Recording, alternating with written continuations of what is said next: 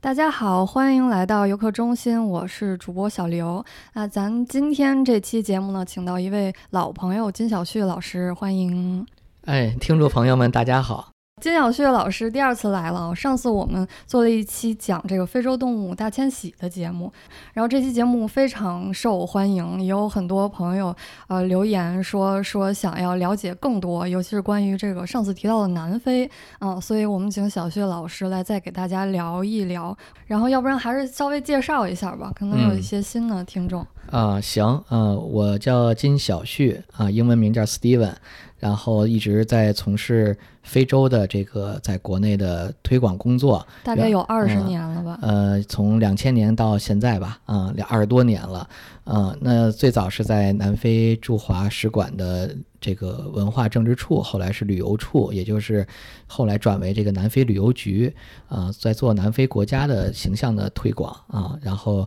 在两千年就第一次去到了南非，啊，从此之后一发不可收拾，反正就爱上这个大洲了啊。当然从南非开始，后来呢又涉及了咱们上次节目中说过的这些东非啊。肯尼亚、坦桑尼亚，这个有很多的野奢营地嘛，呃，那等于说算是下海吧。以后啊，离职从使馆和旅游局离职以后呢，就在做这个南非的一些我自己喜欢的一些特别独特的。这种高端产品或者是野奢产品在国内的这种宣传推广，啊，比如说这个今天我们一会儿要说到的非洲之奥豪华列车，啊，包括上集节目大家可以回看啊，就是回听，呃，非洲这个有名的野奢营地，啊。叫 Bush Tops 啊，都是我在在国内在负责。对，可以说就是旅游圈里面聊到非洲旅游，很少有人比小旭老师还有经验了。呃，没有那么夸张，但是呃，可能有我这么热爱的啊不多啊。然后我也确实想。把我的认识的这个非洲跟大家多分享，可能有是另一种声音，跟我们在网上啊、书上看到不太一样的一些知识啊。嗯嗯，尤其是最近那个肯尼亚宣布二零二四年开始免签了嘛，然后大家本来就对非洲看动物有特别多的向往，然后我搜了一下，就是网上的朋友关注的点，发现有两个关键词，第一就是安全，第二是性价比。然后前两天 我又看到那个澎湃新闻报道说有华侨被枪杀了什么的，就真的很担心这个安全问题。你你这个问题都其实是我天天能遇到的，而且从一开始呃就有这样的问题的这种存在。啊，首先啊，我我想问一下，就是他们在南非是持枪是合法的，是吗？啊，对，其实说到这个呢，从南非历史上来来说，因为早先南非呃这个国家。呃，最初呢，这里边生活的土著人叫布须曼人啊。如果咱们去北京自然博物馆，能可以看到这个介绍啊，布须呃就是丛林人 （Bushman） 的发音，布须曼人或者叫桑人 （S-A-N） 这个桑人，他们其实身高就是在一米五左右的这个成年人啊，一米五、一米六，然后呃长得很像蒙古人啊，眼睛窄窄的高颧骨啊，对，然后所以荷兰人最早。登陆的时候呢，他就会发现，哎，这些人难道是来自亚洲的吗？啊，因为他皮肤也没有那么黑啊。然后他们现在还仍然生活在南非，在呃卡拉哈里沙漠，包括在纳米比亚、在波斯瓦纳有一部分也在生活啊，在沙漠当中，因为他们是被后来从更北部的非洲这种黑皮肤、黝黑皮肤的这种呃班图人啊，他们下来以后可能被赶，因为他肯定。从武力上，从他的呃这个经验上，啊，从他的各种方面用工具上，都跟这个班图人没法比，所以他就被赶到这些不毛之地生活了啊。他们甚至用鸵鸟蛋来盛水啊，就是把鸵鸟蛋蛋蛋液倒掉以后，拴上绳子背在身上当水壶。我家里还有这么一个水壶啊，以前去买的啊。然后呢，这个又刚才提到了这个荷兰人怎么回事？是因为呃南非。嗯，这个国家它有一个非常重要的地理位置，大家知道好望角，啊，曾经也叫风暴角，就是当时的葡萄牙航海家迪亚士在一四八八年啊绕过这个好望角，想去这个亚洲，想去东方啊，因为做生意嘛啊，然后他要为国王开辟这个新的航线，但是风浪非常大，他其实失败了，他已经过去了啊，但是他没有继续啊，他他返回，但是已经发现了这条航线了，所以是他发现的。而真正最后到达东方的是达伽马，也是葡萄牙航海家，在后后面他后面到啊，那这个迪亚士最终也葬身在。这个风暴好好望角，这个所谓现在好望角风暴角这个区域啊，因为后来的航海当中，嗯，那呃，这个航海家发现以后，后来的这个航海帝国像荷兰强大了，荷兰有一个最大的贸易公司，当时这个东印度公司啊，做贸易的东印度公司，啊，那他们就需要有大量的船队，然后去东方啊做贸易嘛，东方有香料，中国有瓷器。那这个荷兰人强大了，他航航海船队需要补给，他需要这个大量的补给，所以就需要去在在开普地区种植啊，农场啊，这个庄稼，嗯，主要是一些水果、蔬菜啊，酒类酿酒可以保存很长时间啊，补充船员的这个维生素的缺乏，防止得病嘛啊。当然，当时的苏伊士运河没有开通，所以只能是走这条航线啊。然后荷兰人来了，后期呢，英国强大了，那英国又来了。啊，给荷兰人跟荷兰人发生战争，啊，两次英布战争，啊，最终形成了后期的南非的一个。其实他他打仗的时候还有很多外来的援军，双方各自的这种啊，所以南非是一个。我原来咱们学英美概况，呃，美国叫大熔炉嘛，嗯，那。这个南非，我就是管它叫小熔炉啊，其实它也是一个多元文化的，就什么都有，各种人种啊、文化呀、地貌啊、自然啊，非常非常多样。对，您刚才说要种植大量的农作物，要引进劳工，是不是他们也带来了一些？就英国人带了一些印度人过来。呃，对对，后期的就是他英国呃，早先是荷兰人，他们没有用印度人啊，嗯，他们其实主要是放牧，就是因为要肉要肉类啊，不管是新鲜的肉还是肉干儿啊，他们是要做。有肉食，他们会放牧，有他们用奴隶，就是当时的黑人，他会抢夺黑人的这个牲畜，然后甚至把他们人人口都抢来当奴隶。他们也会酿酒啊，最早的这个酒产。为什么南非有非常棒的葡萄酒？对，就是当时荷兰人早先他们最早酿的啊。虽然说那个味道很差劲，那是为了给给水手在在在这个船上在来喝的，能喝醉就行。哎，对，能补充维生素，同时啊，哎，随随后呢才会呃英国人来啊，英国人来。没想到一个持枪问题引出来了一堂历史课。那小旭老师，要不然我们就把南非整体的这个历史概况、国家的情况，还有它民族构成、人种，给大家整体介绍一下吧。人种，南非咱们就分类说啊，就说这个黑人，南非本土的一个黑人，他就是有大量的呃民族啊，有点像你看咱们中国有五十六个民族，对，他虽然没有五十六个民族，他。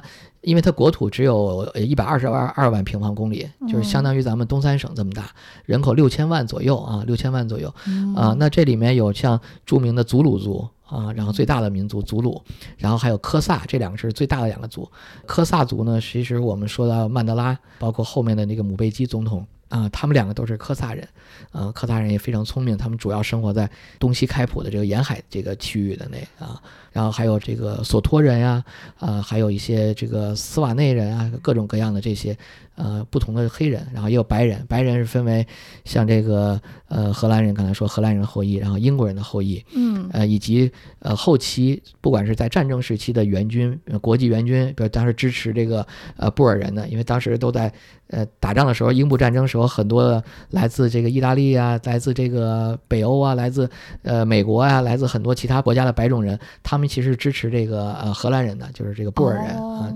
布尔人这个名字是农夫的意思啊，他他们是说荷兰语的这个农民啊，平时是农民，武装起来就是就是民兵，就是战士啊啊。然后这这些人，还有后期包括世界大战之后，二战之后，有很多来自东欧的一些白人的移民，比如波兰人，大量的波兰人口啊，他们就去南非去。进行这个技术支持啊，就最后留在那儿了。哦，那亚洲人多？亚洲也也有，比如说早早先刚才提到的一个印度人啊，印度人他们种甘蔗啊，呃，你知道英国人这个甘蔗吗？就非常的要糖啊，他们要吃点心，要喝茶都要用糖，所以糖是奢侈品啊。那印度人呢，就发现。在南非有一个，就是咱们随后会说到这个城市啊，叫德班。德班就是南非的三亚印度洋这一侧，因为南非是被两个大洋交汇，啊，大西洋跟印度洋环抱，所以这个国家很。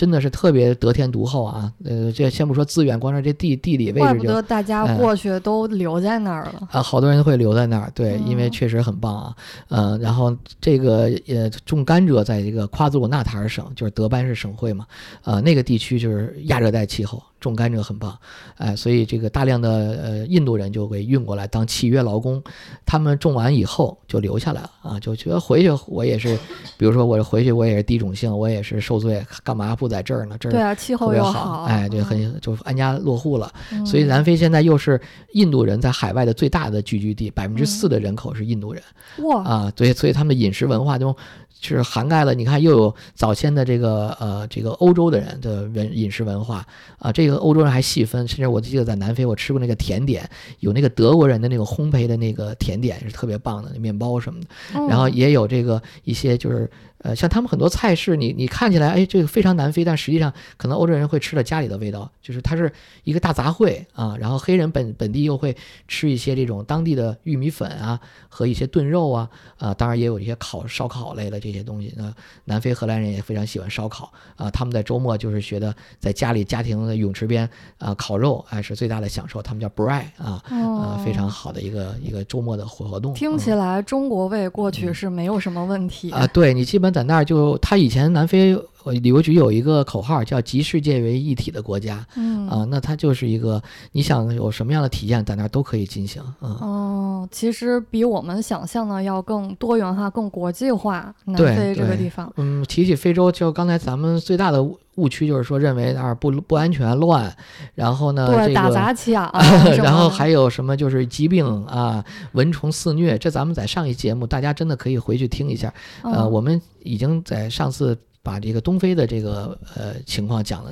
澄清了一下。对对对，然后说回咱们一开始的问题，就是持有枪支啊，这个是跟美国一样吗？哦，枪支是这样的，咱们其实刚才我扯远了啊，就是为什么这么说了好多历史呢？本来是想带出来这个枪支对他们的重要性，因为跟美国一样，枪支代表了他的他认为的自由啊，就是他可以反抗，就然后他可以去向这个呃当时的这个英国人对。荷兰人、布尔人的这些所谓的压榨啊，那造成了呃他们反抗，所以他们有这个枪支，所以到最终他们谈就是两次英布战争，其实英国人也没占什么大便宜，虽然最后勉强的算是取胜啊，最终算是取胜，但实际上他的最终签署的协议里面有一项就是呃允许要允许布尔人持有枪支。我曾经在南非遇到一个当地的白人，荷兰裔南非人，他说他家的枪是爸爸传下来的。然后传给长子，然后长子还还还会把家家里这把枪再传给他的儿子啊，就是类似这样。所以这个枪支不是说仅仅的是为了一个呃打猎，或者是为了害别人，不是啊。这个真正当地合法持枪是有规定的啊。你是如果达到这种规定了，你才有资格去持枪啊。然后他可以去呃保护自己也好，或者是它是一个文化的一个一个一个载体。哎，对，嗯。那至于说这个案件犯罪。那你没有枪，你可以有刀；没有刀，可以有石头啊！你这些都不是犯罪的根源啊！犯罪的根源不是不是在于这些工具上，犯罪的根源在于人的思想上和在于制度上啊！这是最大的问题啊！所以呃，当然贫富分化还有一个问题是，他说外来人口控制很难，因为漫长的边界线，很多外来人口到了南非。南非是什么？南非是非洲人心目中的纽约呀！啊，南非约翰内斯堡，一会儿我们会讲。约翰内斯堡这个撒哈拉以南最大的城市，两千来万人口的城市，可以说是整个非洲人心目中的纽约啊。那他来这儿，谁都想到纽约去打工，对不对？那很多津巴布韦、马拉维、莫桑比克、刚果啊，他们都来到南非去打工讨生活，但是失业率又比较高，当地的能容纳的这个就业机会又有限。嗯，那这些人来了怎么办？他要生活生存，那那他肯定就会有可可能铤而走险。那我们以前小时候。哎，不是小时候，其实前些年吧，那会儿咱们的这个经常到了春节之之前的这个犯罪高发呀。为什么？那他他抢一笔回家过年了。对，那他们就是圣诞节期间。对，所以流动人口啊，流动人口这个一定要注意。就是我们到任何一个国家，包括你到欧洲啊，说到安全，其实我。我认为有一个调要说的就是说，安全要有一个相对的概念。什么叫相对概念？就是针对游客，我们是游客，我不是常住民。针对游客的这个犯罪率，你去看一下，其实南非并不是全世界这种高的犯罪率。针对游客的啊，其实真正受害的是当地穷人啊，那些外来流动人口，他抢的对象、伤害的对象，其实很多是当地的穷人，呃，嗯跟我们城市当中的人，或者是有自己住宅这种这个相对来说它不是那么高危的，嗯这是每一个国家都可能会发生的问题。相对来讲，是因为我们所生活的中国相对安全啊，就是我们的治安是治安晚上最基本的，你你去国外，你晚上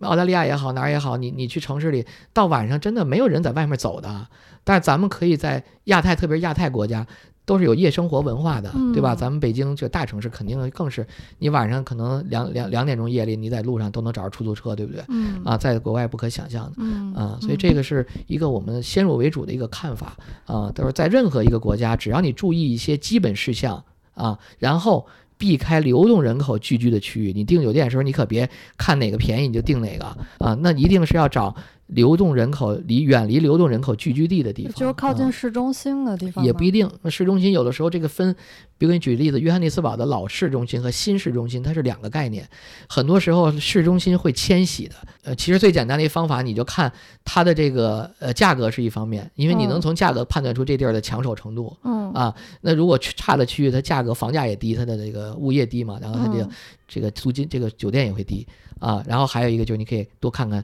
一些评论啊什么，也可以跟一些专业人士啊咨询。嗯啊，到时候可以听众有什么问题，可以都可以随时跟我们交流啊。好呀，好呀。那也就是说，在这个开发的比较好的旅游的区域，安全比较有保障。呃，对，就是说你呃，针对我作为一个游客，我们啊，因为约翰内斯堡是撒哈拉以南刚才说最大的都市，嗯，它有大量的生活，这大量的机会，商业的机会，有这个呃非洲最大的这个股票交易所嗯啊，有各种各样的这个大学啊，有很多的这些呃名胜古迹啊。当然，这个所谓这个古迹跟中国也没法比，咱们这个历史啊太渊源。那他们当地，比如像索维托，很多欧美人一定要去看一下的这个曼德拉和图图的故居，然后还有一些像五光十色的城市生活购物中心啊，还有很多的什么，甚至像呃赌场啊、娱乐城啊这些都有啊。它是一个很很大的城市啊，像。嗯举例子，比如说气候像昆明啊，因为四季如春，啊，当然它也有所谓的冬天，但是十五到二十五度嘛，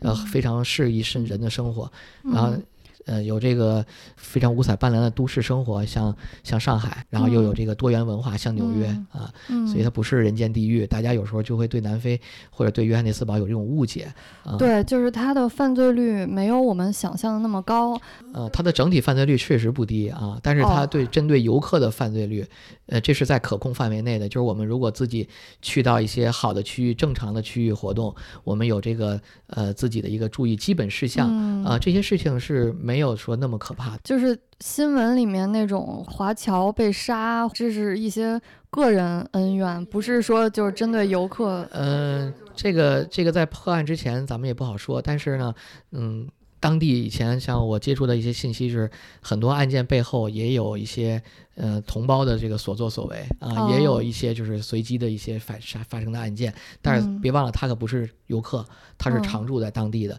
那他嗯每天住在那儿，他的风险概率就高一些哦啊，而且有的时候他自己的身份的背景啊。是的，是会被人盯上。对你是不是每周五固定去哪儿取现金？啊，去发工资或怎么样，对吧？你或者你比较炫耀、都露嗯富啊，这些都嗯是会有有一些影响。明白，所以总结一下这个安全问题，南非没有我们想象那么乱，然后选酒店的时候要注意一些，然后晚上尽量不要在外面闲逛，也不要露富，不要被哎人盯上。其实我们如果你去任何一个国家，你你要注意的事情都差不多。对对对，比如说，你不要去陌生、自己不熟悉的一些夜里比较黑的角落，对不对？这是一个很很重要的。另外一个，呃，我们在选酒店的时候要选一个好的区域。刚才嗯说过，远离一些这种很乱的、流动性很大的这个地区对啊、那这些都是呃要必须注意的啊、但是除此之外，它绝对不是人间的地狱，因为。全世界每年有游客，甚至几千万的欧美游客在入境，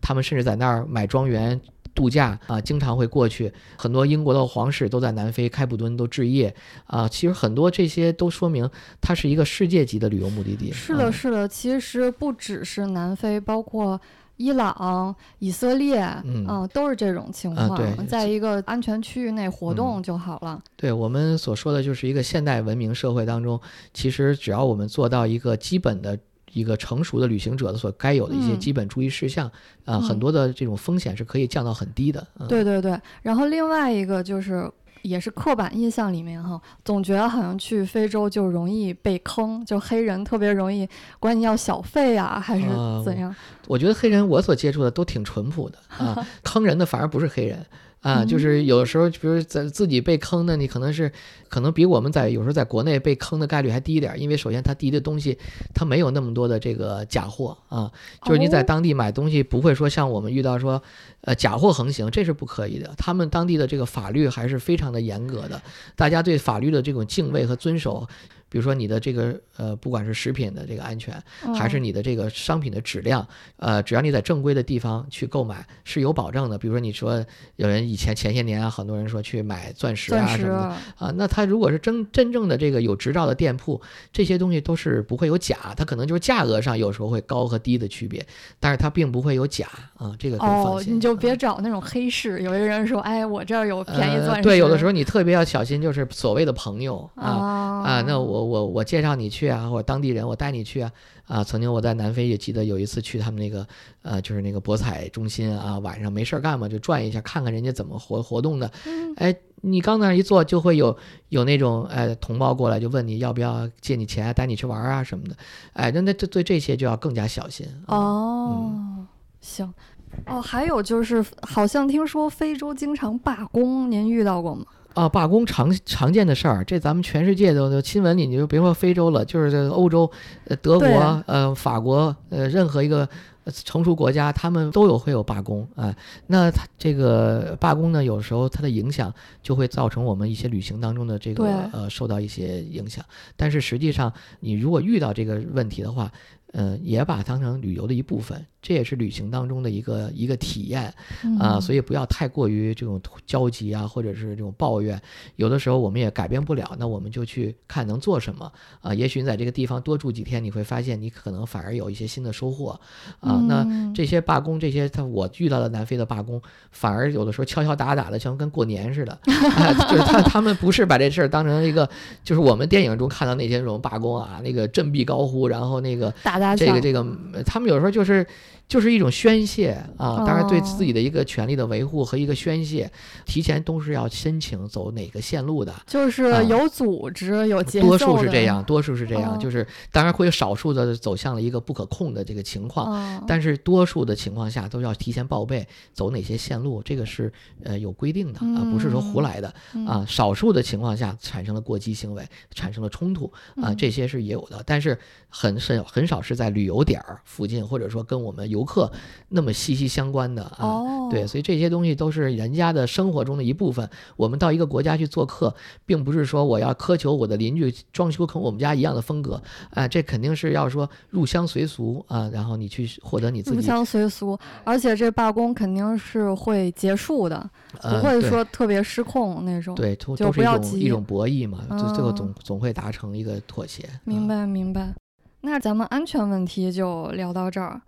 然后第二个大家比较关心的就是性价比。可能很多人都没去过非洲，想尽量看到多种多样的东西，尤其是想看到动物。呃然后就是那种野奢营地比较贵，又不是嗯嗯随随便便就能去的，嗯所以大家想就是要一个性价比更高的路嗯线。嗯然后这样的话，是不是南非会比东非啊、西非啊，就是嗯更好安排？呃，其实是拿目的地做比较的话呢，它也谈不上说哪个更好，哪个不好。但是南非的特色就是它的特点，就好比一个人人一样啊、有些人可能就是某一方面有专长。那南非如果说把南非比作一个人，他就是一个特别多样性格的人。嗯，呃，从他的这个地貌啊，他有山脉、河流、沙漠，呃，这个荒原，呃，各种各样的这个沿海滩啊，它它有大量的这个蓝旗海滩，都是这个标准很高的啊。那它的人人种刚才说那么多样，对吧？美嗯食那么多样，然后它的这些相应衍生出来的这个这个人的文化，包括这个气候，就是你在南非可以说就是呃，基本你这十几天，有的时候会有一种错乱感，你的感官是在告诉你怎么会这样。啊，昨天还是在一个这个狂野的丛林，今天就到了一个五彩斑斓的城市，啊，嗯然后昨天还是在内陆的高原草原，今天怎么突然到了大海边，有白色的沙滩，哎，就是它它会让你感觉我好像就是游走了很多个国家一样啊，但实际上只是在一个一百二十万二万平方公里的一个国家里面。对，因为我们一说非洲，感觉就是草原和丛林，啊，其实没有这么单一的。所以才说让更多的人多去非洲看一看，因为每个非洲的国家都有自己独特的这个卖点。嗯啊，那不是说我去了南非就不去东非，或者去了东非就不去南非，它没有可比性。好比我们去了日本，也要去中国啊，去了中国还可以去朝鲜，我们还可以去马来西亚、去新加坡。嗯，它每个国家都有自己独特的。明白明白，只不过因为非洲离我们比较遥远，所以可能很多人觉得可能就去一次看看，其实一次远远不够。这个都是很多的游客去完以后的第一个反应，就是我应该再来一次。对，嗯然后说到性价比的话，我想知道南非呃大概是一个什么样的消费水平，尤其是吃啊、喝啊这些。呃，吃和喝呢，简直太值了。就是很多时候，我比如我们去到，假如说欧洲啊，或者去美国，嗯、我记得那会儿可能每一顿饭，我们一家人啊，嗯、一两千是起的，因为你看八口人，我们一一两千块钱人民币，那是最就吃个快餐都很很多钱，觉得。嗯，但是在南非，人民币合下来平均每每人就是个百十块钱，就能吃到特别好的大餐了。然后我自己出差很多次，其实我要一份牛排，然后再要杯喝的，嗯啊、也就是人民币花一百来块钱。他那儿啊做肉是不是做的很好吃？呃，对，肉都是完全是散养的，就是你甚至嗯。你如果你去到那个农场，你以为这是保护区呢啊，因为一一望无际的一个农场都是，啊，那这些呃牛肉、羊肉啊都是自然状态下的这个生生长的，而且很多据说原来的这个欧洲人经常。呃，往来比较频繁的人，他们有时候就会买上一包肉带回去啊，有这个真有这个真空包装的，包括香肠儿啊，这些都哦，香肠好像嗯是很多人会带的那一个特产。是最早的就是德国人啊哦吃的那种肠儿啊，嗯呃盘在一起的那种啊，然后也有很多的像喝的南非的美酒啊，叫这个性价比很高，在于就是说你你我举例子啊，我曾经在呃印度洋畔看着这个浩瀚的这个大海，然后来了一打生蚝啊，然后又来了一一瓶这个起泡酒，那这瓶起泡酒。正常说，在如果咱们国内啊这样的餐厅，这种这个视野的餐厅，嗯你你不收个三五百块钱肯定不行吧？嗯，哎，在那儿不到人民币一百块钱，七八十块钱，啊，而且还是很好的啊，就不是说还有更便宜的没点啊。然后这个生蚝也非常便宜，合人民币也就是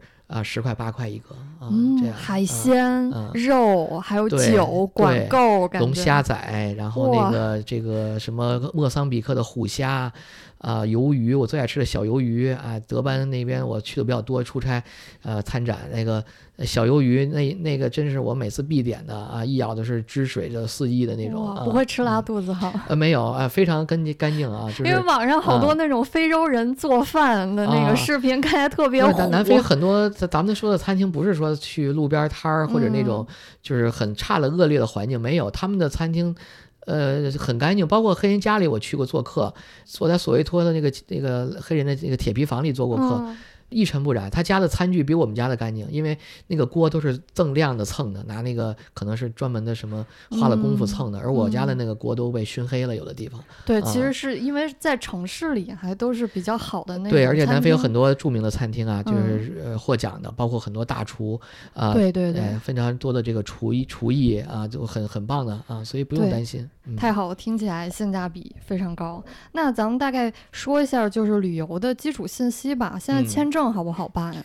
呃，签证是一个问题啊，哎签证是一个问题，因为很多非洲国家，咱们上集聊的东非，呃，要不就是落落地签，要不就是电子签啊，比较方便。然后是有一些甚至海岛国家还免签，对吧？嗯。呃，那在呃南非这个国家来说呢，它目前分为这个上海领区和北京领区的，把咱们国内的这些这个地区分划分。啊、嗯那呃送签需要到到使馆或者领馆指定的签证中心，呃，签证一般就时间有的时候要稍微留的长一点，大概啊得多久啊？呃，分不同情况，如果团旅行社那种团队签证稍微快一些，可能一哦两个星期，嗯啊，那要是这种自己个人签证、旅游签证，可能时间就不好说，有的时候两周，有时候三周、四周，这个这个这有时候时慢时快啊，时慢时快啊。那也希望它越来越好。那那个签证，南非也出了电子签，但是总结下来，电子签有的时候会有各这种这样的问题。这个提交材料的时候，有的时候可能会因为一个小小的疏漏，或者他的要求我们并没有看清，或者他的要求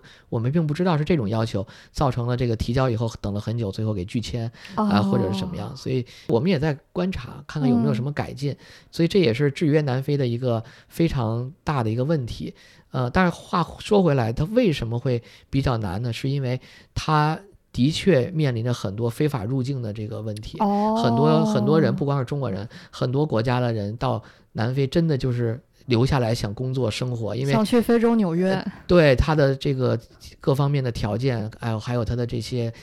在非洲整个国家的发展状况都是决定，它吸引了很多人想在这边非法和合法的居留啊，所以它审查的会更严一些。对，就相对来讲，它一直没有提供这种所谓的免签或者落地签这种政策。那哦，懂了懂了，那就是签证，大家多留出一些时间，对，提前提前去准备吧，提前去去看一下。明白明白。那航班呢？航班是非常方便的，因为南非是一个一直以来都是一个热门的目的地，啊。那从这个中国，咱们飞经过几个方式，一个是像咱们有直航，是从深圳的国航有直航，哦，每周应该有三班，我记得我以前经常坐啊，啊，然后香港有国泰航空啊，呃，然后呢，这是属于相对比较直接的。当然，如果其他城市，我们可以有转机，像新加坡航空的转机啊，还有经过中东。卡塔尔航空啊，阿联酋航空、阿提哈德航空，这土豪航空这三家，啊，然后还有这个经这个埃塞俄比亚的这个呃埃塞俄比亚航空啊，呃不要以为埃塞俄比亚航空不好，它也是最早的这个星空联盟成员啊，而且呃非常不错的啊，机组也很棒的啊，所以这也是载旗航空啊，呃都是可以的，嗯。机票大概是个什么范围？呃，机票这个疫情之后稍微的价格比原来要高一些，啊，那这个不同的季。也有不同的差别，嗯啊，南非的这个淡季一般是它的冬天，啊，就是我们的夏天，一定大家记得是相反的季节，对对对对，啊，所以南非的冬天是它的相对的淡季啊，但是现在已经淡季不淡了，很多欧美游客大量的去，所以我都感觉跟我以前不一样了，啊，所以这个机票，呃，一般来说呢。经济舱可能就是一万以内啊，有可能七八千。早先最便宜的时候，以前我还见过四五千的机票，啊，现在可能很少见到啊。那公务舱以前我遇到过一万多的公务舱啊，现在我我随便看都可能是三万左右，啊，两三万最少是这样，三万多。机票还是一笔大费用。对，所以大家自己多搜一搜，多找还查一查，机票是很容易搜搜到查到的啊。对，那他您刚才说淡旺季啊，那去南非的话，您推荐什么季节去？呃，我们首先希望天气比较好嘛，然后可以拍片儿、照照相，哎，那体感上舒服。那我觉得可以尽可能的啊，避开呃六七月啊，呃，因为从五月的中旬、下旬开始，南非就进入冬天了啊。它的冬天在多数地区没问题，包括看动物，冬天是好的季节，因为。这个水源会比较少啊，那这个呃动物就会来追逐水源来喝水嘛，就比较容易能找到啊。但是其他的地方像开普敦，这是人类呃不是叫人生在世必去的二十个地方啊，这是 BBC 评的啊。那呃这个开普敦的话，因为它是地中海气候，地中海型气候就是冬季多雨，那这个冬天去的话，你你你遇到阴天下雨啊或者刮风，呃很凉的很冷的。明白，那那边夏天会不会特别热啊？夏天它很晒。但是呃没云那种，就就真的是暴晒。但是你只要到了阴凉里，很舒服，很干爽。这跟我们上次讲的东非很像，哎，很像。所以它不会有那种闷热感。呃，当然德班这个呃亚热带地区有点稍微独特一点，就是德班是叫南非的三亚，就印度洋这边的一个大城市，也是南非最大的集装箱港。啊，那德班是这个地方要夏天去会有点闷热啊。其他多数我们游客常去的地方都很很好啊，没问题。嗯，明白，就是大概避开我们的六七月是南非的冬天。但如果说非要这个时候有时间，那也不必也行，因为这个取决于运气，就是相对来讲阴雨的概率高一些啊。那它的整个的这个春秋啊是非常黄金的时候。啊，所以我们北京也一样嘛，春秋。其实我觉得北京跟约翰内斯堡挺像的啊，然后约堡一会儿高原跟昆明地势很像啊，所以咱咱们就可以参考一下这种，但是它冬天可没北京冷啊，北京是太冷了冬天。气候像昆明，城市化像北京，哎，然后多元的文文化又像纽约，哎，就是它是这么一个呃地方。OK OK，那咱们刚才提到了好几个地名，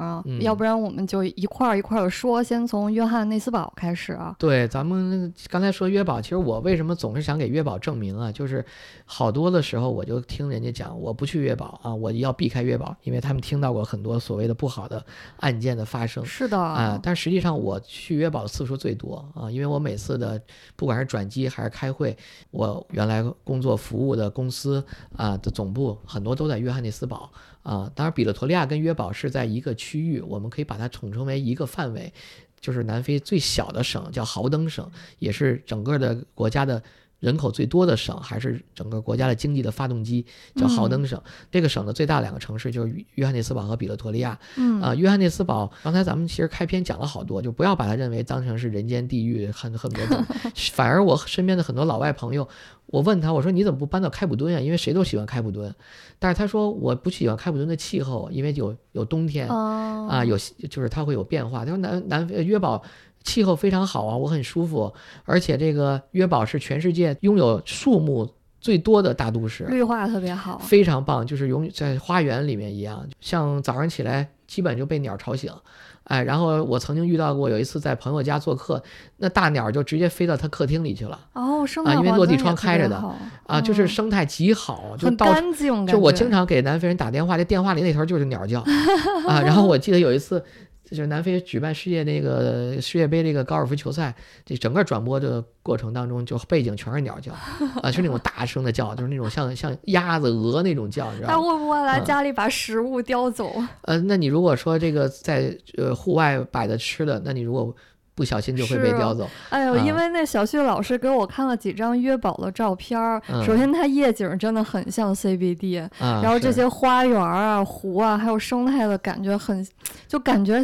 根本不是非洲，感觉像。澳洲还是哪儿那种花园城市？因为它的跟澳大利亚挺像的啊。对。呃，包括跟新西兰、澳大利亚这些气候非常相像啊。然后它的很多的这些自然的生态，呃，当地人对自然保护、对生态保护是非常非常用心的。不管是黑人白人啊，他们都对这种自然界的东西特别的爱护啊，非常的有爱心。他不会说因为我的索取，然后我会呃污染环境。啊，我遇到过很多这种小的事例，就是身边人做到一些小事去保护动物啊，保护自然啊。嗯嗯，对，那个南非比较有名的看动物的那个克鲁格国家公园，是不是也在约堡？呃，它离豪登省比较近，但是不是在一个地区。呃，咱们打个比方，好比北京就是约翰内斯堡，那克鲁格就好比在东北了。啊，就是它会往往上面走一点啊，往这个东东北方向走。那有多远呢？也不远，开车如果是开车的话，大概六个小时左右啊，开车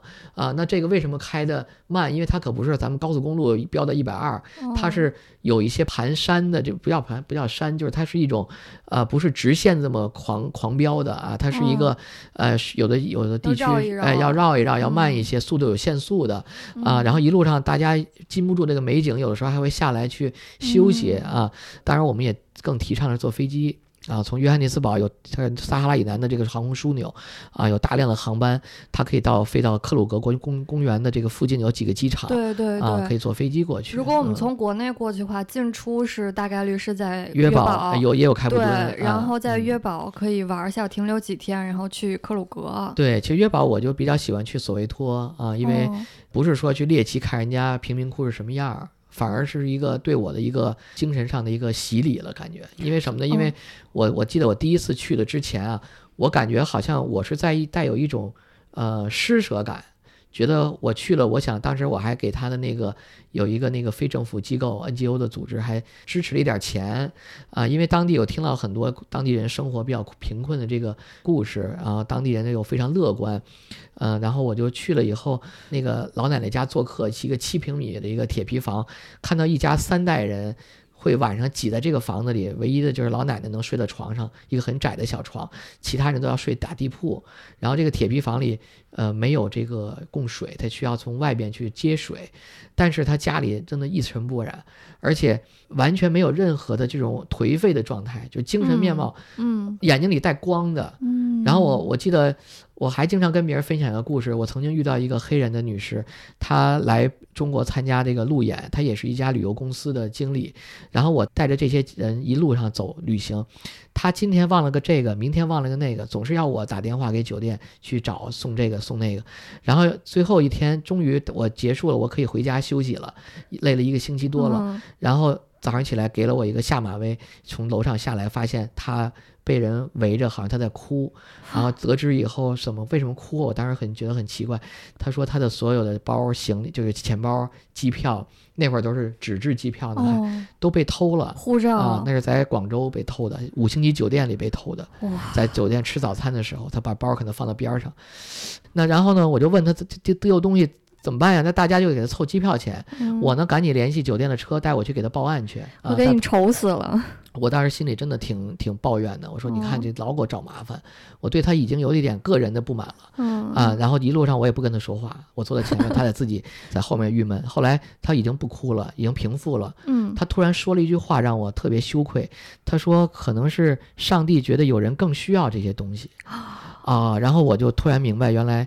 他们生活当中支持他们的是一种特别朴素的一种信仰，或者是一种他可以非常宽容啊，然后这种宽容，他可以接纳很多东西，然后这种嗯很多不幸，哎，所以我呃我能理解为什么南非是一个相对来说平稳过渡的国家，就是它没有经过一个剧烈的战争啊。嗯呃，他当时曼德拉、德克勒克还有图图大主教这些都获得诺贝尔和这个和平奖嘛啊。嗯啊，然后他们这个故居什么的，我这次我去索维托，除了看这些故居以外，我都会推荐朋友去，呃，到他的这个家里做客啊，去看看人家真真正生活的状况。而这些区域都是欧美人一定会去的，哦，啊，不是说这个我们去冒险去的。如果有专业的人士带着去是没问题的啊，就专门人组织这种 tour 可以的。嗯啊，那不是我们想象中都是持着枪啊，眼睛露目露凶光在等着杀人抢人，不是这样的，完全不是啊，这都是我们的一个呃不好的印象。当然，这些穷的地区也分区，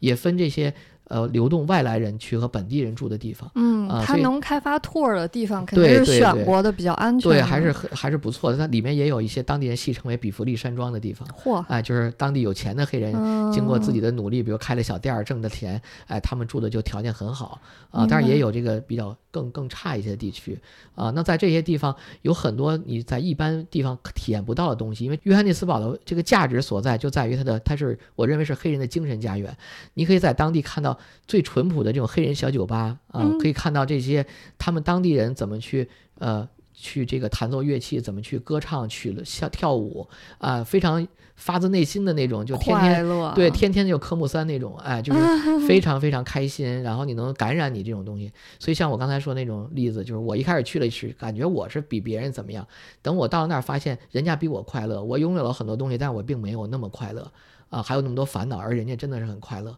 呃，大家可能听说过一本书，就毕淑敏老师写的这个《非洲三万里》，我强烈建议大家买来看一看。啊、这本书就是做了我们的这个非洲之奥豪华列车，一路上呃穿过南非啊、去了整个很多非洲国家啊、那毕老师在出行之前对。这些地方都很多都是他的朋友告诉他，你千万不要去。哦，但是我说你一定要去，因为你是作家，你是一个要把很多深度的东西写出来让别人感悟的地方。那他去了以后，他没有后悔，他非常感谢，甚至感谢我啊、因为哇，是您推荐他去的对对，我一定要让他去索维托，哦然后他也去了这个当地人家做客，嗯，然后感受了到当地人这种乐观、这种精神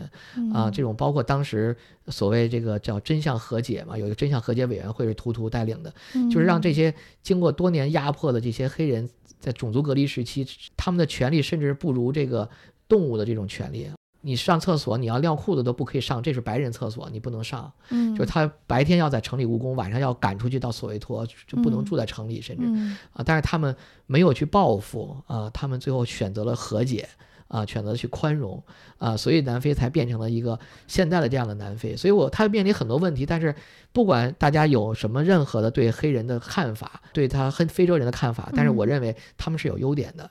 啊，就是他不能说是我们。我们一方面讨厌别人对我们的歧视，同时我们又要在歧视别人，啊，这个是不应该的啊。所以这个是呃，我觉得觉得我去索维托的时候对我的感触。明白明白，就大家如果有时间的话，可以专门去一趟索维托，大概去一天对，但一定要在专业的人士带领下，就是专门做这个 tour 的人士带领下，不能自己开车就去了啊。那你有可能你误入了一个不应该去的地方。对，一定要要找会领路的人。对对，因为当地的这个呃南非整个国家就就其实。呃，它都是按区划分的，嗯，就是你的收入、你的阶层，就是它的贫富分化嘛，所以好的区域非常五五光十色，就你觉得比北京、上海不差的地方，晚上有各种各样的美食美酒、灯光，哎，但是呢，它也有一些地方是黑暗的地方啊，所以我们要注意的就是这些，不太适合自驾哈。呃，自驾在有些地区，比如花园大道啊，可以开一开啊，那就是像比如说咱们去新西兰，那你可能天天看的就是牛羊啊、雪山、冰湖，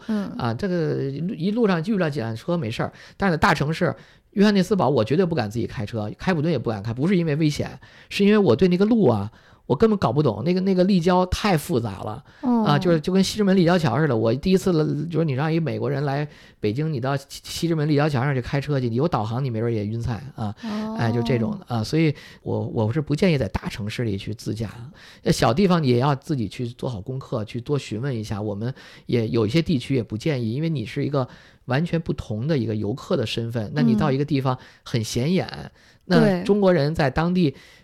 给人印象就有钱啊，给人印象有钱。这个有钱怎么来的呢？是因为第一是咱们的很多企业做得很好啊，人也很勤劳聪明。还有一个就是我们以前也遇到过一些不正当的想在那儿留下的人，嗯，然后他们被人家在询问证件的时候，或者在审问的盘问的时候，他们就会主动拿出钱给小费，就是以小费来来来来开路。哎，不管我做对做错了，哎，只要一拿一问我，我心里一紧张，语言不通，马上拿出钱给小费。这个就是一种条件反射了，就是啊，他给了太多的小费，就是你没有。如果如果你拿行李在酒店里，那么给给小费很正常。南非是个小费国家，但是你说人家在海关问你啊，请开包检查一下，你就认为人家是难为你吗？不是，他是抽查。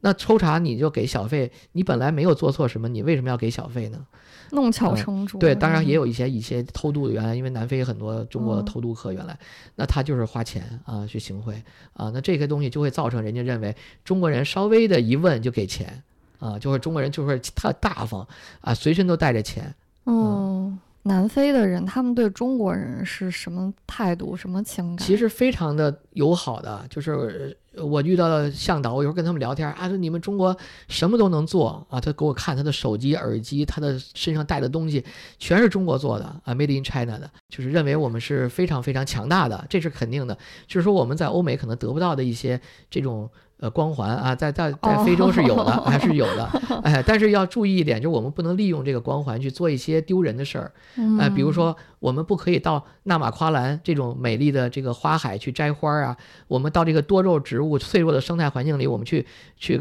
偷走一株多肉啊，因为南非，我今天的节目没法给大家细讲，细讲每一个点，包括植物都能讲一节课。我们国内像很多多肉都是南非原产的，对，甚至连君子兰、文竹这些植物都是南非原产的，对，很。很多人就说：“我把偷偷拿一株多肉回来，我把这团费挣回来了。”那还有人去在当地去拿人家那个企鹅蛋啊，以前被发现，然后还有一些就是偷到一些不应该，比如说买一些象牙制品，买一些犀牛角制品，这些都是不应该做的。没有买卖就没有伤害。对，还有一个我们不要去。在人家比如说正常的一个，比如餐厅里面，大家都在很安静的地方，你突然大声的放功放，大声的喊话讲话，这在全世界都认为是一个粗鲁的行为。哎，我印象中非洲人也很吵，到哪儿都吵吵闹闹的。对，如果人家在派对的时候，你可以比他更吵。呃，但是如果人家是在一个公共区域，在安静的吃饭，你这大声的喧哗就不好。其实他这种城市的环境跟行为跟西方国家是很相似的。那这个约翰内斯堡还有哪些推荐可以玩的地方？呃，约堡像人类摇篮，当然它离约堡有段距离了，得开车去了。这是当时被发现的这个人类最早的这个非洲。呃南部非洲最早的一个头盖骨啊。嗯，有博物馆吗？嗯，这个这个地方我去有一个博物馆讲人类起源的，啊，因为人类嗯起源非洲包括东非嗯啊，然后约翰内斯堡也有那种大的一个娱乐中心啊，有这些购物哦中心啊，也愿意可以去那儿逛一逛、吃吃饭。曼德拉广场有那个嗯雕塑，然后比勒陀利亚在它旁边这个城市也值得去看一下，嗯因为比勒陀利亚是南非的一个真正的行政首都，它有三个首哦都，因为当年的历史原因，有英国殖民地的开普敦，有这个奥兰治共和国和川斯瓦共和国的这个两个，一个是布隆方丹，一个是现在的所谓比勒陀利亚，所以它成立共和国以后也是三个首都，保留着组成的三个部分。嗯那同时，它也是世界唯一的一共有三个首都的国家，啊、十一种官方语言，很多样。对对对，哎，大家都会说英语，所以语言只要会说英语就 OK。哎，哦，那还比较方呃，便。然后比勒陀利亚有这个著名的叫紫薇之城嘛，就是每年嗯十月中下旬有大量的这个紫薇花盛开，嗯然后可以去看这个紫薇花。我们那个嗯非洲之奥豪华列车的总站，呃，私家车站也在彼勒托利亚。啊、哦，还有先民纪念馆，讲述布尔人，就是荷兰裔的南非人，呃，迁徙的过程，这么一些一个纪念馆，嗯、也是非常有特色的一个建筑。听起来大概在这边待个两三天，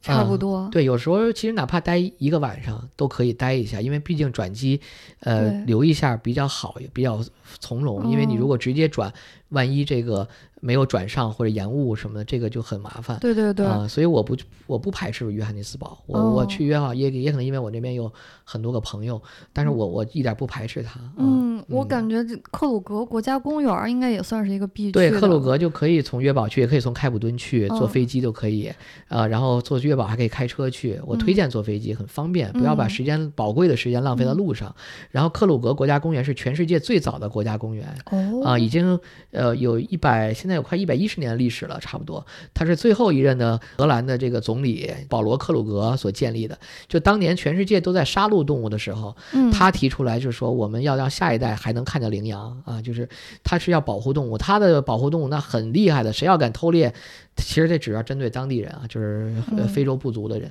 那谁要敢发现偷猎，那直接就就严刑了，就枪毙了，恨不得那种。嗯啊，所以他建立了国家公园。那现在这个南非的克鲁格有两万平方公里，嗯然后它跟周边莫桑比克、津巴布韦连起在一起的这个大呃克鲁格概念，整个有八万平方公里，这相当厉害了。就是这是哦很著名的一个生态圈儿，呃，没有边界，没有栅栏，跟其嗯他因为边栅栏被去掉了。其实津巴布韦这个地方偷猎很严重，因为它经济哦。比较落后嘛，所以很多动物都跑到南非这边来，它可以自由进出啊。嗯那南非这边有时候反而多了，大象多了以后，对植被破坏很厉害。他们以前甚至有这种人为的去定点清除一部分的大象，当然这是在科学论证基础上，是有有授权的基础上进行的啊。那这是一部分。然后克鲁格里面还分两个区域，一个一个管理的就是国家管理的区域，一部分是属于私人管理的，这个就属于比如说代表性的叫萨比沙地区域。嗯啊，那这个区域里面有私人管理的，是我推荐的，啊，因为国营营看动物呢，它会就沿着柏油路去转，哦，它就是沿着柏油路去转，或者沿着这个既有道路去转，它不可以 off road 啊，那你嗯就只能是碰巧遇到动物走到路边儿才可以。但是南非又是一个丛林的灌木很茂密的地区，它不像东非是草原，啊，它是一个灌木地区，得钻进去找，哎，你去找动物，或者动物它有可能这个大象在在距离你三十米的地方，你只能听见声音，你看不见它，因为它被一棵树挡住了。那着急死了，哎，对，所以但是信你它人就不往路边走怎么办？所以很多时候去克鲁格不要看价格，就图便宜就去了那些很便宜的那种地方。那那个有的时候甚至是坐着一个旅行车啊、私家车去看动物，那你更找不着东西。好一点的给你弄一个越野车，嗯，但是即使这样，那你也只能沿着既有道路。而真正我推荐的是去这种私人领地，这种嗯私人领地呢价格很贵的，一般都是在五百、一千、两千人民呃美金起，每人每晚啊，啊，啊比上期说的 bush top 还贵呃，，就差不多就这个水平了、啊，就是哦在非洲顶尖营地都在两千美金左右啊，懂了懂了，对，两三千美金都是这样的一个标准。那他还是按人头收的啊，是他就住在营地里面，哎然后对住哪怕两晚啊，哪嗯怕两晚，当然有条件住三晚，那你还得订到房，因为全世界的人都在抢这点房，啊，因为它是真真正的这种纯自然生态的这种旅行啊。然后你可以在呃早晨和晚上坐越野车，开放越野车出去看动物啊，嗯，嗯，然后这个私人领地的这个营地的名字，您推荐一下？有好多啊，这个咱就不做广告宣传了，就是 特别多的这个，但是一定是在萨比沙地这个区域是最好的。萨比沙地。对，然后呢，它的这个区域里面有大概十几家这个高端的营地啊，是非常不错的。行，大家有兴趣可以上网查一下。那这个约堡整个周边呢，咱们就介绍差不多了。是是。嗯，那接下来聊一下开普敦呗。对，开普敦是我自己最爱的城市，也是被称为母亲城，是什么呢？因为荷兰人最早登陆的地方。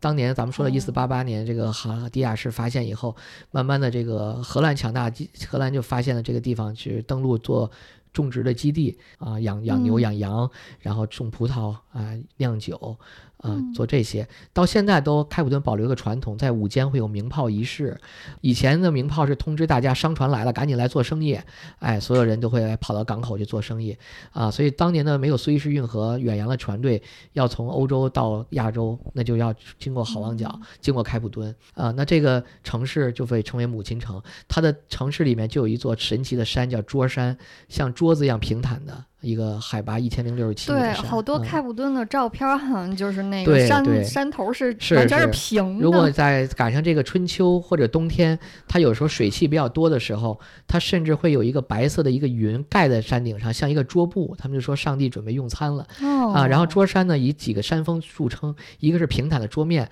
还有一个是狮头峰，还有一个叫魔鬼峰，就这三个啊，一个平的，两个尖的。那矮一点的这个狮头岭呢，就是信号山啊，以前在。在这个战争的时期，可以在上面去放放烟雾做信号，有点像我们烽火台似的。哎，然后还有一个叫魔鬼峰呢，魔鬼峰上就能体验到它，就一天都是多变的这种气候啊，经常是咱们上一分钟看还是晴空万里呢，突然就起起风起雾了。然后这个缆车就停止不让上了啊，所以在开南非就是，如果你能上桌山，赶快上啊，因为你不知道后面几天能不能上得去了。这样啊，我曾经在桌山上面看到过云海，看到过这个环形的彩红，看到过这个大风的这个起风啊，看到过晴空万里，就是。呃，可以体验一年四季的气候啊，非常神奇。哇，那除了坐缆车，可以徒步上去吗？也可以有当地人可以做徒步，然后你得自己有一个准备，就是首先这个徒步的线路有的时候可能要五个小时。哦，还是强度比较大。对，就是它它会要一一路爬上去，因为一千零六十七米呢，咱这香山才三三百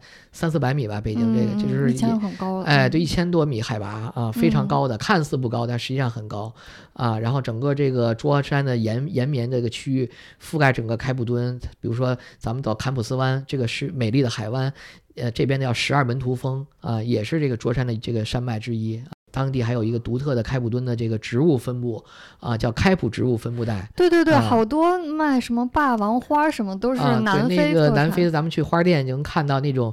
特别美的那种花，其实有点像火龙果这个花啊，有点像昙花似的那种那种形状的啊。那那个花就是南非独有，叫 Pratia 啊。啊，对对对对。哎，这种花呢，它分大的、小的，大的叫 King Pratia，小一点叫 Queen Pratia，还有不同的 Pratia。然后这种花都是南非特产的。那南非整个有一个开普植物带，它每平米的的植物数量在全世界都是第一的啊。那也就是都是独特的植物，别的地方没有的。啊，因为它是两个大洋的这种不同的气候产生的，啊，不同的地貌产生的，所以在南非可以看到很多的花卉，像我们国内喜欢花的，刚才说到多肉的，啊，每年有人专门在八月份雨季第一场雨去卡拉哈里沙漠，从开普敦开车三个多小时，能看到一望无际的花海。其实这是从沙漠里，就是像变魔法一样，一夜之间变出来的。沙漠里的花海。对对对，就是这样的，所以。看花的，你的什么去那边远足的，你去看风景，去潜水的，去这个海上运动的，对，帆船的，然后你想去那儿去钓鱼的啊，各种各样的。感觉喜欢户外运动了，可以就扎在那儿。很多的这个世界的极限运动的记录都在南非产生，南非户外运动，自行车。啊，包括马拉松、跑步啊，这些都在全世界都是有名的。这个包括马术啊，南非有很多庄园有这个马场。我们那个非洲之奥豪华列车经过的，像德班县，专门还去过一个马场，就是他的老板女儿就是世界这个著名的马术运动员，南非的国家队的成员啊。哦。哎，所以当地人就是好像平时就是普通人，但是可能摇身一变就是一个运动健将啊。呃，包括在咱们像一般游客去到的海豹、企鹅。啊，然后好望角哦，它也有这种动物保护区，对对，咱们如果去澳洲看企鹅是要企鹅归巢。我记得我包括我去新新西兰也是夜里，它在我那天都没去，因为我在看南非看多了，我都没去。他们这一回来跟我说啊，看见了，看见了，看见几只。我说这不用，你去南非，呃，就是七幺幺一样，就是你天天在那儿啊，你你随时去，随时去看，就让你看。就是在开普敦市区附近，开普敦周边也有一个叫 Betty's Bay 的地方也有，就好多个整个这个地区啊，就沿海的地方有很多的企鹅领地。啊，只不过开普敦这个是最大家最容易到达的。哦，就你在码头走着走着就能看见。对，甚至有一些地方，像我以前经常还安排媒体朋友去当地的一个动物自发的动物保护者，他是救助海豹的一个当地人，他就专门去保护海豹，他自己潜水去捞那个古老的鲨鱼化石的那个鲨鱼牙做成项链，然后卖这个，包括卖鸵鸟蛋，然后养有有了钱以后再支持他自己的这个保护事业。那小海豹看到他来了都会争相过来啊，所以就是这些都。都是当地人对动物特别爱护，所以造成这个生态没有被破坏，啊，包括我们去看这个出海可以坐船，在豪特湾，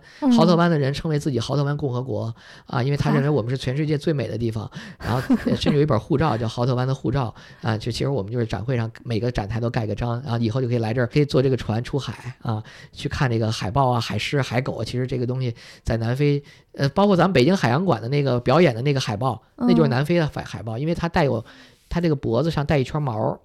他们叫叫 fur seal，这个 fur 这个皮毛海豹啊，这个都是南非产的啊。我们去那个北京动物园的那个企鹅也是南非的企鹅啊。这个这种企鹅叫声像驴子一样啊，然后它们很聪明，排着队绕着圈把鱼群圈在里面，然后轮流下去吃鱼啊，一个接一个的去吃，它呃非常有意思。感觉这也很适合带小朋友，对小朋友去家庭去了解自然生态啊。对，而且它是不是不用说跑得特别远，开车到很偏僻的地方？开车其实你们如果不去花园大道，不走完整的花园大道，就在开普敦周边两个小时半径范围内的这么一个车程，都可以去到好多东西，包括鸵鸟农场都有啊。哎，那那个那个出海要开得很远吗？颠不颠？不用不用，四十分钟左右啊。然后它会就一个大礁石，然后如果你晕船的人呢，就吃点儿那个晕船药，然后可以在一个船的中间的位置啊。中间的位置就是晕船稍微好一点，前船头和船尾比较厉害。哦，感觉可以和他们离得很近。对，一般船风浪大它就不开了啊，风浪小的，其实我经常会看到当地人跟动物这种默契的关系啊，非常感人的啊。所以在南非，你每天你不是说面对的都是枪啊、什么刀啊 啊，这个到那儿你你你会你会发现原来这个地方是我马上恨不得在下次再来的地方。聊到现在就是什么枪这些我已经都忘了。感觉不存在了 似的。是这个，呃，大家可能有时候就会有一些这种片面的一些信息。当然不是说它没有问题，它有问题，但是我们怎么能成为一个成熟的旅行者啊？是这样的。嗯，那开普敦的话，您建议停留几天呀？开普敦最少三个晚上。三个晚上。对，最少三个晚上。就是我曾经在那儿待过更长的时间，我都没有什么觉得枯燥。我有一天专门一整天我在维多利亚阿尔弗雷德码头区，就是在那儿看街头艺人的唱歌啊。呃，对，你可以看海鸥啊，甚至那水里那个港口里就有海豹，就能看见。然后你还能看见这个世界的大牌儿，很多人在那儿说买买卡地亚特别便宜，我这不知道，咱不懂啊。但是 就是有人就专门就各有目的吧去那儿。那我可能喜欢弄一杯啤酒，然后来来来几个这个大虾。然后坐在这个港口上，看着远处的这个呃美丽的海岸的风光，特别适合度假，就像明信片一样，就像明信片一样。是不是还有好多酒庄可以去？对，酒庄可以品酒。然后我们当地的朋友就是不是去那种。啊，团队常去酒庄，带我去的一些非常有意思的小众的酒庄，也特别喜欢。不光是酒庄里面的玫瑰园呀，里面的大的那种橡树啊，啊，甚至在里面来个野餐啊，都会觉得简直惬意死了。选择好多，感觉三天根本不够用呢。哎，一般三晚吧，就最深，因为咱们毕竟有时候时间限制嘛。那三到四个晚上是肯定可以的，嗯。然后一路上可以沿着大海，还可以再如果有时间，可以去一些小渔村呀、小的一些小城镇呀，有的是产生蚝。的有的是有泻湖的啊，就完全都是不一样的风景哇！那这些就自己租个车过去方便吗？在花园大道上可能开车还好一些，但是。嗯，自己要多那什么吧，反正有的时候我一般去就是当地，我找一个当地朋友，他就呃给我找一个司机给我开车带着我，因为我还要去开会，有时候要考察酒店，所以我不愿意自己那么还要怕贴罚单啊什么的啊，因为很很很，如果真的有出出现罚单啊，出现什么，对自驾就是会操心哎，对，因为你有时候找不着嗯。停车位，嗯那我可以就让他去找停车的地方啊，也没花多少钱，因为当地兰特不值钱嘛啊。嗯。您刚才说花园大道是在开普敦吗？还是在其他在？开普敦到伊丽莎白港之间，确确切的说，从开普敦的往往东边有一个叫摩梭湾的地方，嗯，这个摩梭湾到伊丽莎白港之间的这三百公里左右的这么一条是一个哎沿海公路。沿海公路，沿海有点像澳洲大洋路啊，就这么一个哦沿着海一边开一边玩儿明白了，这个啊有时间大家可以再，逛逛。但是如果说嗯时间没有那么多，没没必要，也可以在开普敦周边玩透，其实差不嗯多啊。嗯，开普敦周边的一些地方已经是那个感觉了啊。明白明嗯白。那咱们说完了开普敦嗯和约堡，然后这是两个比较大对，的，还有一些内陆。地区，咱们一般人去不到，比如说金伯利这种钻石大大洞啊什么的。这个金伯利钻石矿听着很吸引人。这两年钻石稍微没有那么热潮了，因为。呃，随着这个人造钻石的这个技术的这个完备，再加上钻石的这个价格，它像就跟房价似的，房价就是在涨的时候大家都买，嗯那钻石其实它有时候在在现在在普遍往下走、嗯啊，所以没有那么大的关注了。但是嗯仍然是南非的特有的物产嘛，嗯呃，就是说它是产量很高的，但不是说它独有啊，啊，因为它的产量已经被博茨瓦纳给超过了，现在。哦这样子啊，然后呢，它还有世界著名的金矿啊，也是最大的金矿。当年英布战争为什么发生第二次英布战争，也就是因为发现的金矿啊。那英国人跟布尔人就因为这个利益，嗯那最终英布战争改写了近代史，改变了英国的这个日不落帝国的形式。它已经是就因为英布战争以后衰落了，但是。同时，英国的金融中心的越产生，伦敦成为金融中心，也是因为发现了南非的这个约堡周围的这个世界最大的金矿。啊，所以到现在为止，南非的这个黄金产量，现在中国是第一啊，大家不是不知道，中国黄金产量第一，哦然后南非已经变成第二了啊，啊，但是它仍然是一个世界的黄金的这个产产哦，产地那这个金矿、钻石矿现在都还在使用吗？还在使用，包括嗯咱们刚才约堡忘说了，其实有一个点儿叫金矿城主题公园，它也是个废弃金矿了。哦，哎，但是这个金矿可以去做这个下矿井，能能感受到当年的这个意思啊，就是一个主题公园了，嗯，就跟欢乐谷似的，改成哦这样子，哎，对对。行啊，然后包括种族隔离博物馆啊，在约堡、嗯啊。那咱们说回到这个呃钻石大洞金伯利，嗯其实当年底比尔斯的最早的总部就在金伯利嗯啊。早先发现钻石的时候，一下就是引起轰动。第一枚被发现钻石有大概像一块大石头，然后发现这个钻石的人拿它顶那个门当那个挡挡门石。结果无意中被一个地质学家发现了，钻石怎么产生的？是由古老的火山喷发碳元素被高温高压产生的，最后变成钻石。其实钻石就就是碳啊，嗯，跟煤煤跟煤差不多，只不过它比较纯啊。对，哎，那这个钻石呢产生以后被发现了，其实怎么怎么找钻石很容易，就是找古老的火山口喷发以后呢，被河流古古代的河床，你找到古代的河床，它冲刷了这些喷发出来的东西，它就会冲刷在这个河床周边就会有。其实金伯利是这个产生钻石这个岩土的名字叫金伯利岩 （Kimberley）。哦，有了 Kimberley 这个岩土，就能发现钻石啊，因为它是互生关系的，所以在这个地方是古老的这个钻石被喷发出来这个口儿，所以大家就在这个地方往下挖，垂直挖，而不是四面挖，它是往下垂直挖。那有的人可能就一下就富可敌国了啊，有的人可能就挖了很很长时间就渴死累死在这儿，穷死了。哎，所以它是一个呃，当年的它这个就跟美跟跟西方跟美国那个淘金史一样，嗯，这是一个淘钻的热潮。嗯，这个金伯利已经废弃了，挖完了，呃，没挖完，只不过挖成成本太高了。哦，你越往下成本越高嘛，对对对啊，那这个就是你采的这个产出率就更更低了。嗯，但是即使这个已经开采过这些年以后，就是它仍然还有钻石。那你从这个大洞，这个世界最大的人工洞穴开采多少钻石呢？大概是三点七二吨钻石，就是如果把这个钻石攒在一起，三点七二吨钻石，哦所以这个世界很多泼天的富贵、啊，对，然后像这个包括这个呃南非约翰内斯堡这边也有钻石矿，比比如说库里南钻石矿也有，它里面发现的这个像英国女王权杖上这个钻石就是库里南钻这种钻石矿也挖挖出钻石嗯。切割，那其实这些钻石矿都产生了很多著名的钻石，最大的一颗钻石就叫库里南，就是三千一百零六克拉，比成年人的大拳头还大啊。嗯嗯，